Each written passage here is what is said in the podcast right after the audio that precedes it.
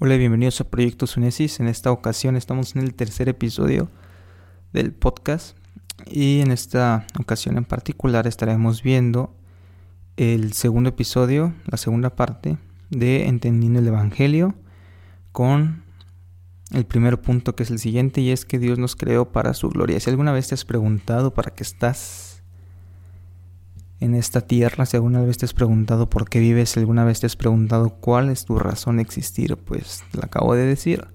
Y es darle gloria a Dios.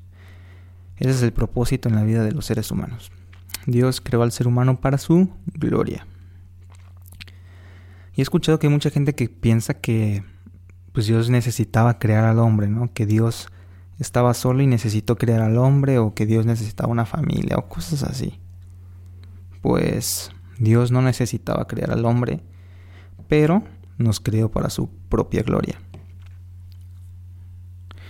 Nosotros podemos notar en varios pasajes de las escrituras que enseñan que Dios no nos necesita. No nos necesita a nosotros ni al resto de la creación para nada.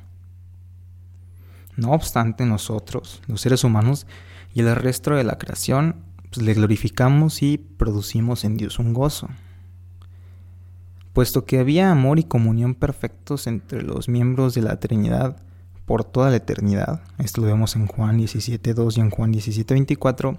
Dios no nos creó porque se sintiera solo ni porque necesitara compañerismo con otras personas.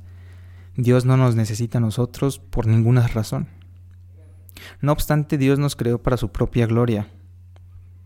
En nuestro tratamiento de su independencia notamos que Dios habla de sus hijos e hijas de todas las partes de la tierra como aquellos que Él ha creado para su gloria.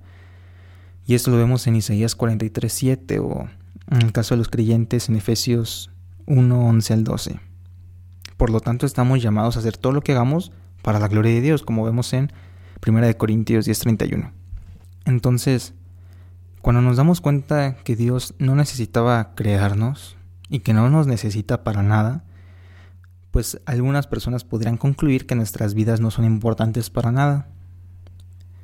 Pero las escrituras dicen que fuimos creados para glorificar a Dios, lo que indica que somos pues importantes para Dios mismo. Esta es la definición suprema de la auténtica importancia o significado de nuestra vida. Si nosotros de verdad somos importantes para Dios por toda la eternidad, ¿qué mayor importancia o significado podríamos querer? Repito la pregunta, si nosotros de verdad somos importantes para Dios por toda la eternidad, ¿qué otra importancia, qué mayor importancia o qué mayor significado puedes querer que es este, que eres importante para Dios? ¿Por qué? Porque fuiste creado para su propia gloria. Este fue el primero de los seis puntos el resumen del Evangelio de la serie Entendiendo el Evangelio es la parte 2, el episodio de hoy. Eh, y el primer punto del resumen Entendiendo el Evangelio, el primer punto de los seis puntos.